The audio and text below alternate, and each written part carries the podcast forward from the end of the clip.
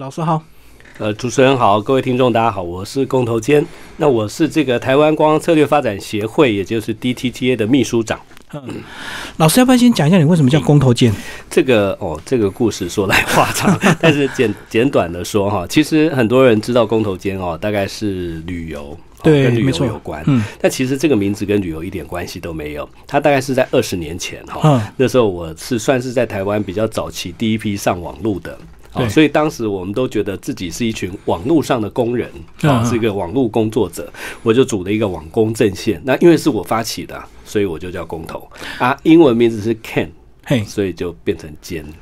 然后那时候的你们锁定的领域就是观光吗？没有，一开始哈，我是这样，我以前其实是在拍片。啊嗯，如果比较老朋友就知道，我以前在做 MV 跟广告的导演。嗯，那后来是因为真的对网络有兴趣哦，因为对网络这整个概念，觉得在网络上面有很多想法都可以实现啊。那所以我应该是说，一开始是先在网络上有很多跟创业或创意有关的想法。那到二零零二年之后呢，我才进入到旅游产业，然后反过来是把网络这个概念就带到旅游产业里面来，大概是这样的一个过程。所以你有享受到网络带进旅游产业的一个注意吗？呃，可以这样说，就是说，如果今天大家还认识公投监，还听过的话，那就表示这件事情是有成功哈、嗯因为呃，其实我当时进入到旅游产业，我已经三十几岁了，也算是中年转业啊。在我之前，其实有很多这种可能毕了业就开始在带团的这些老前辈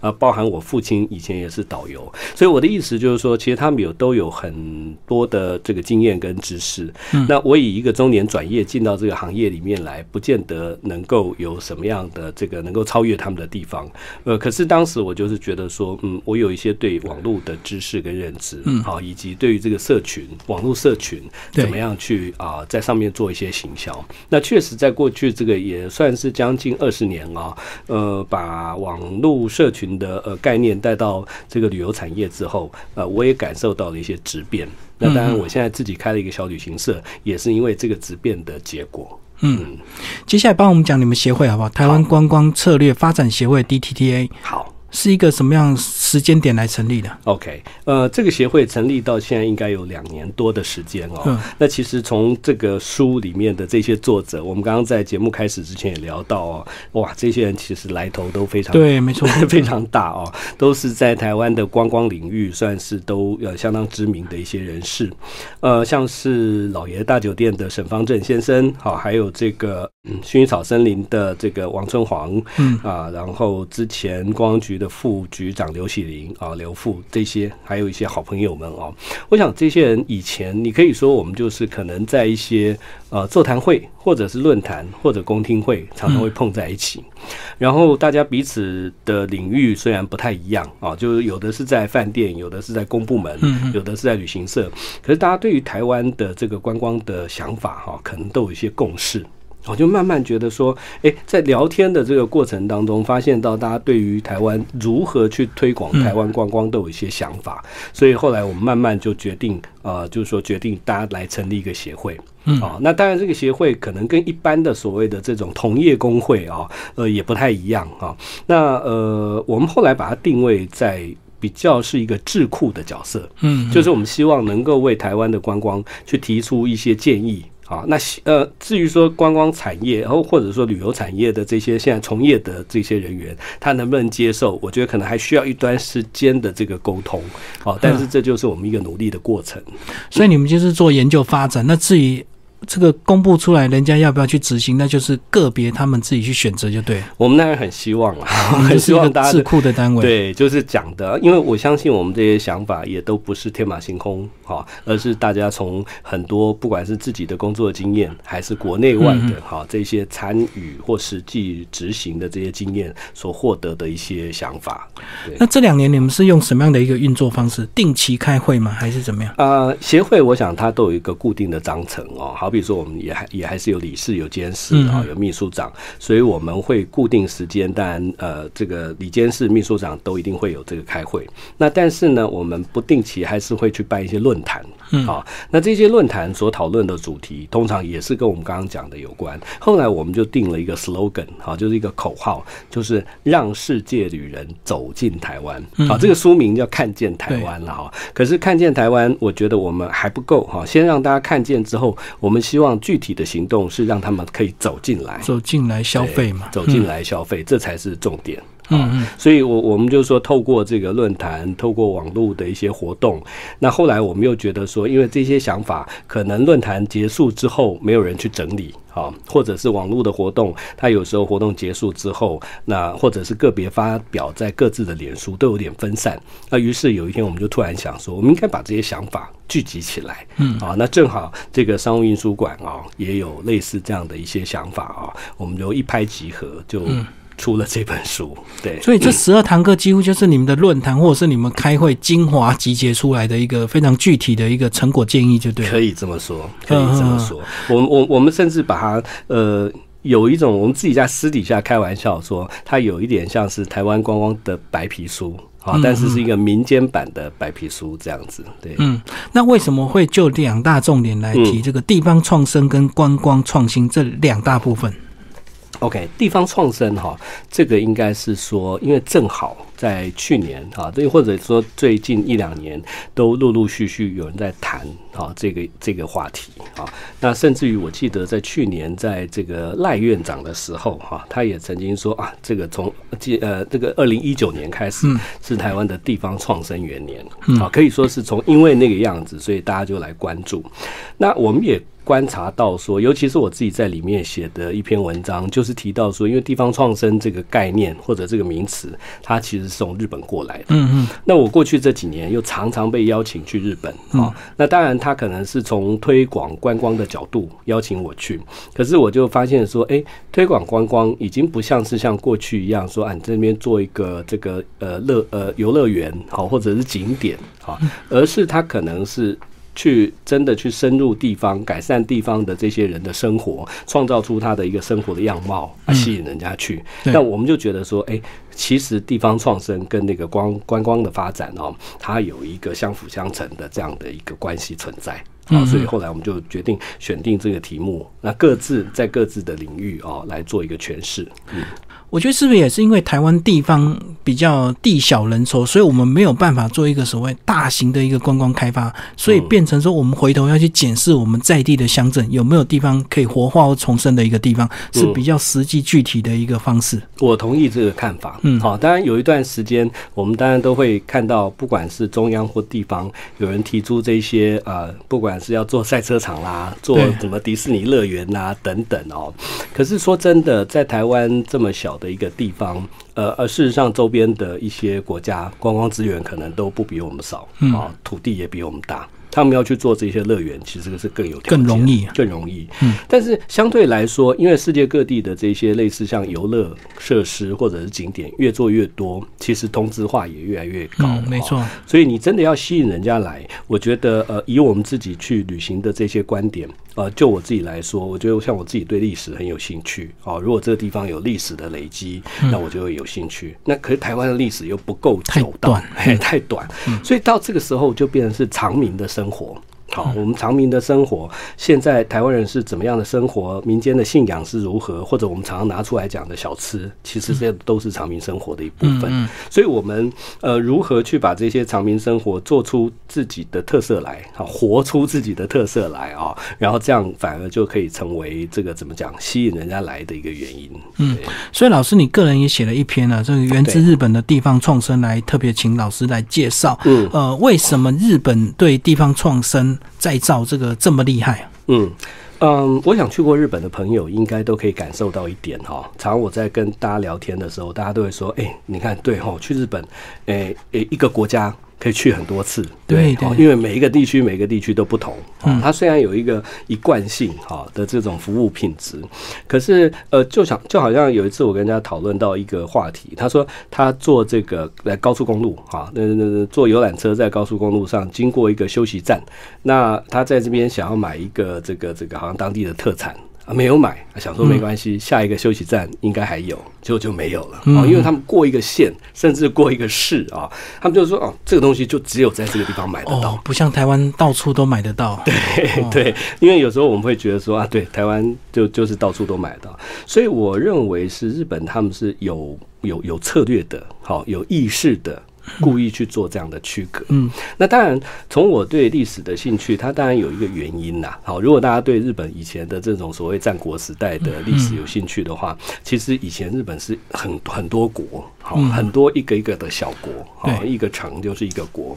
那么，呃，虽然后来这个国已经废掉，变成藩，藩又废掉，变成现在县。可是每一个县跟每个县之间呐，那个所谓县民性，好，当地的个性还是非常的强。好，那不管怎么说，这些县民性到现在，它就变成是一个观光的资源，好，也是吸引人家一去再去的一个原因。啊，所以我就说，呃，如果我们今天台湾要做地方创生，那台湾又相对比较小。好，要比比起日本的话，那那以前又不像日本有那种国与国之间的区隔，所以我们现在是要想办法回过头来重新去挖掘哦，我们自己每一个地方不同的特色。那坦白说，这个要花下去的力气可能又比日本还多。可是我们很早不是推过就推过所谓的一乡一特色嘛？可是后来也也没有没有这么 对对。但你如果真的要我讲的话，我会觉得说，嗯嗯，那个效果不是那么显著哦，跟那个历史因素还是。有关系，嗯，好。可是我们现在如果真的好吧，把观光当成一个呃产业来看，哈，那大家也认为这是一个值得投注跟发展的产业的话，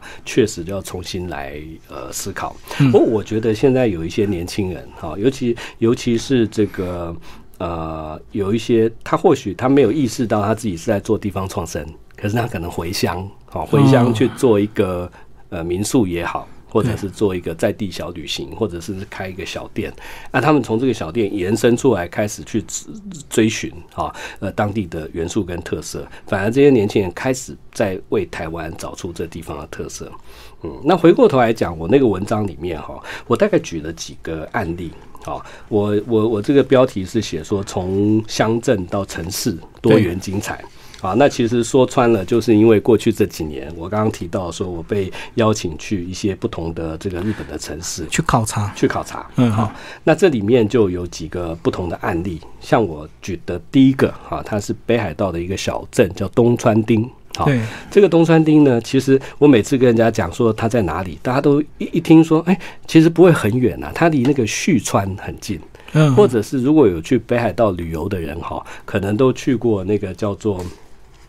看薰衣草那个那个那个地方，富良野，富良野，然后延伸到美英，好，那很近啊，很近。其实东川就在美英的旁边，哦，所以你可以想象它的风景是很漂亮的。但是呢，因为它不在这个呃主要的旅游线上，所以就常被忽略了。嗯，可是我后来发现，这个忽略反而是它的一个幸运啊，它就没有那么多的观光客。就跟我们那个台湾有些乡镇，如果没有高速公路经过，对，可能造成他的幸福。对对对，没有错，没有错。像你刚刚讲这个台湾哦，我马上浮现出，像第一个我就觉得鹿港，鹿港就是一个保存下来的地方啊。啊，另外一个是最近呃，我的一个好朋友何培军在那边竹山。竹山那个天空的院子在发展。好，那我们刚刚讲到这个东川町哦，虽然说它没有什么观光客，可是他们呢，呃，很有国际观。嗯，他们就在里面哈，去成立了所谓的语言国际语言学学校。好，然后呃，提供免费的这个这个教学跟住宿。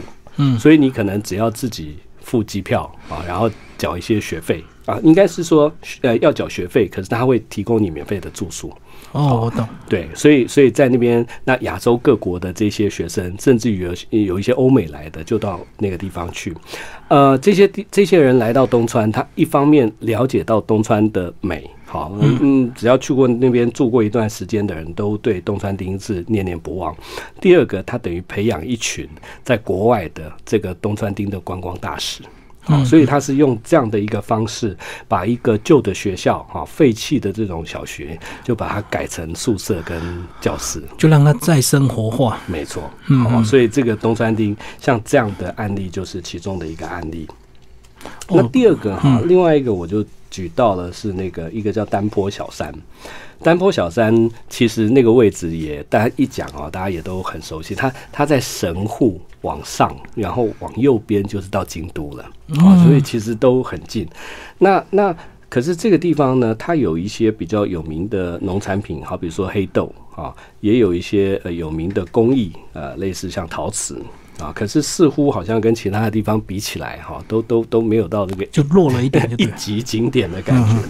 可是有一个公司就跑到这边，就开了一个呃，你可以说它是 hotel 或者是民宿啊，它它它叫城下町 hotel。啊，这个大家对于呃日本熟悉的话，所谓的城下町就是以前这边有一个古城嘛，啊，古城里面呃，然后开了一个 hotel，那那他那个也是一个老房子，他那他就打出一个宣传，他说我们这个饭店呢没有大厅，啊，也没有什么好的餐厅，可是呢整个城整个城下町就是我的大厅。哦，我懂它的特色，对，就是它的特色。你看，这说起来是一个很很取巧的方式，没错，对。可是他就把这个，他他他就做了一个地图，哈，他就告诉这些来住的人啊。呃，你来这边，这里是你的房间，可是你的餐厅在外面哈。你看，呃，一般的饭店可能只有嗯两三个不同的餐厅，我们在这边有好多餐厅，路上的都是我们的餐厅，都被他地图南刮下去。对对对，所以后来他们陆陆续续在这个城下町里面就开了三四个这样的老房子，然后把这个概念现在 copy 到很多日本的呃老城镇。好，这些本来死气沉沉的啊，这个人口老化这些对对对对，因为它这个所谓的城下町 hotel 这样的概念哈，就就被活化起来。对啊，我们看到日本新闻，很多老房子没有人继承，那是日本政府还要免费送给年轻人去继承，就是为了要活化，不要让它废弃这样子。没错啊，哎，其实你你有注意到这个新闻哦？其实我去的时候，他们都跟我说，那问我要不要 要不要去，他说这房子送你啊。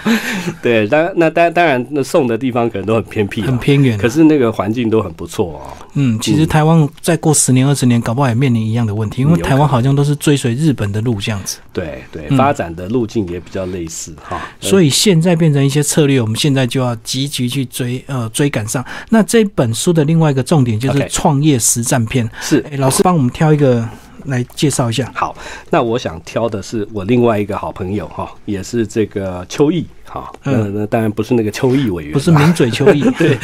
呃，为什么我举他为例子哈？他有做一个呃所谓的在地导览这样的服务。如果大家有注意到的话，在台北过去的哎大道城叫台北城市散步，那么现在他们已经扩展到整个叫岛内散步，而且他们还能够用外语导览，哇，超强的。对，那。那我觉得秋意他这个案例很好，就是说，呃，因为我后来认识他之后才知道，哦，原来他们家其实也是好几代都住在大道城那边。哦，是望族吗？呃，是不是望族我不敢说哈，但是至少他们在那边有个根呐哈。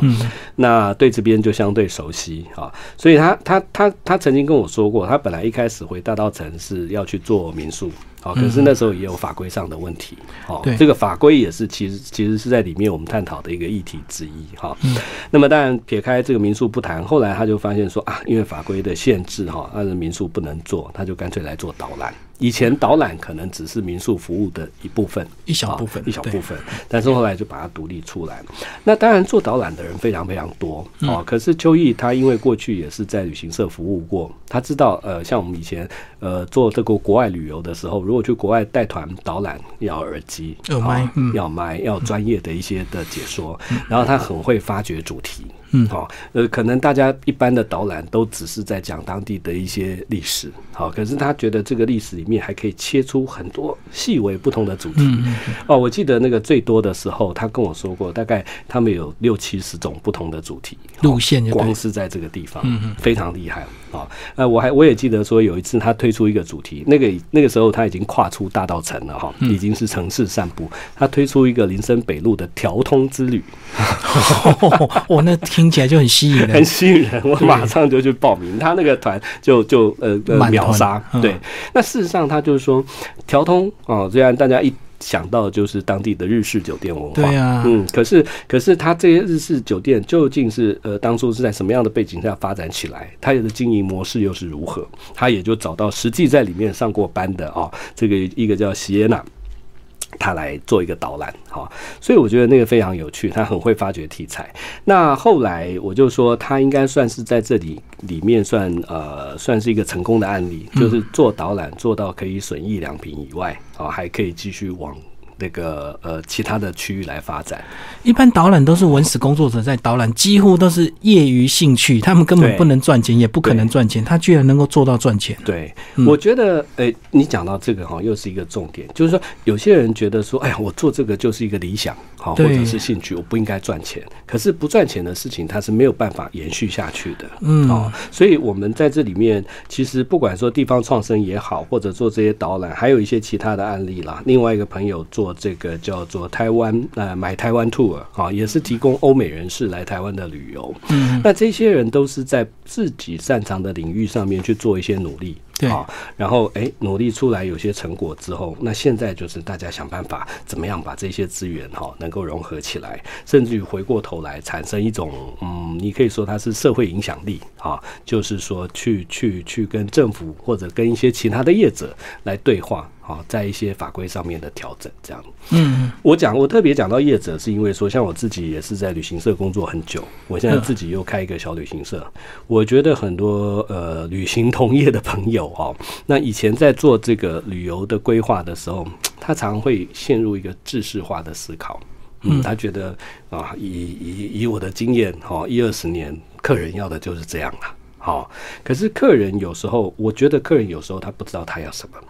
那你要创造一个感感觉，好一个体验给他，那这个时候反而你可以去引导跟改变客人的一些想法。好，这个是当然，这个我觉得这个题目要讲下去，可能可以讲很大。但是我自己从这里面体会出来的，就是我们现在正在努力的方向，也是希望透过这个书去跟不管是民众，或者是业者，或者是官方来做一个沟通。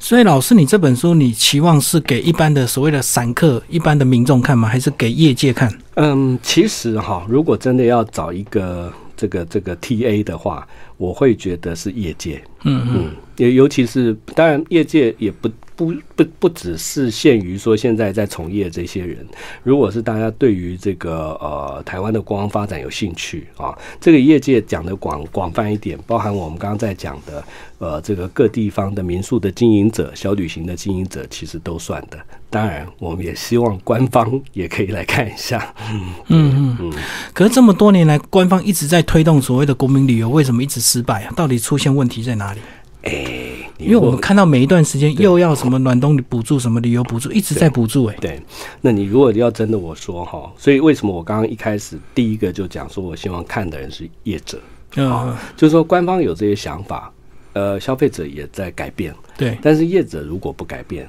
那那那他他跟不上这个世界的潮流，嗯啊，尤其是啊，我我举一个简单的例子来说好了，就是说呃，像之前我们在讨论一个话题啊，就是说呃，其实各地的像秋意这样的小旅行的团队，在台湾各地都有啊，对，有些做的也很不错，但是他们可能不是合法的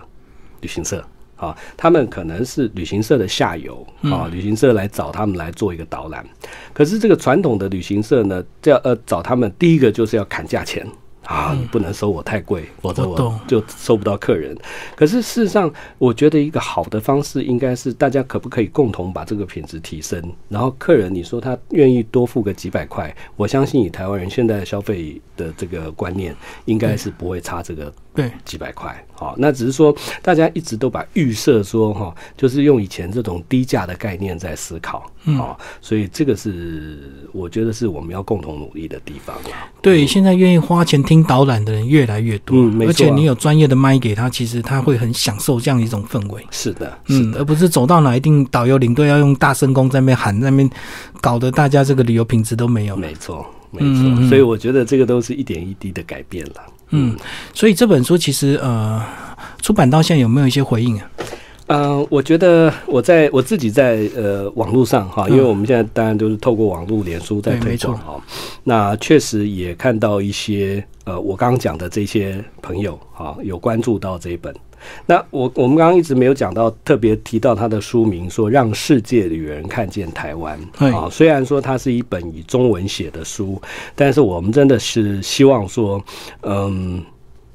对台湾有想法的人呐。啊，或者是想把台湾介绍给世界更多人的，都可以来看看。其实我我我觉得他呼应很多年前哈，我们都很尊敬的严长寿先生，他也他当时也曾经出过一本书，他我那个书名应该是我想象中的台湾啊。那他当时也是从他的这个呃旅游的从业经验啊，去帮台湾擘画出很多这些方向。我我觉得我们这本书应该是第一方面是也是对他一个致敬啊。那另外一方面，从他那时候所讲的这些方向，一直到现在啊，是不是还有更多元啊、更的的一些细节，我们来帮他做一个补充？对，嗯，好，谢谢龚头坚老师为大家介绍这本新书《让世界旅人看见台湾》，台湾观光策略发展协会跟这个台湾商务印书馆出版，谢谢，谢谢。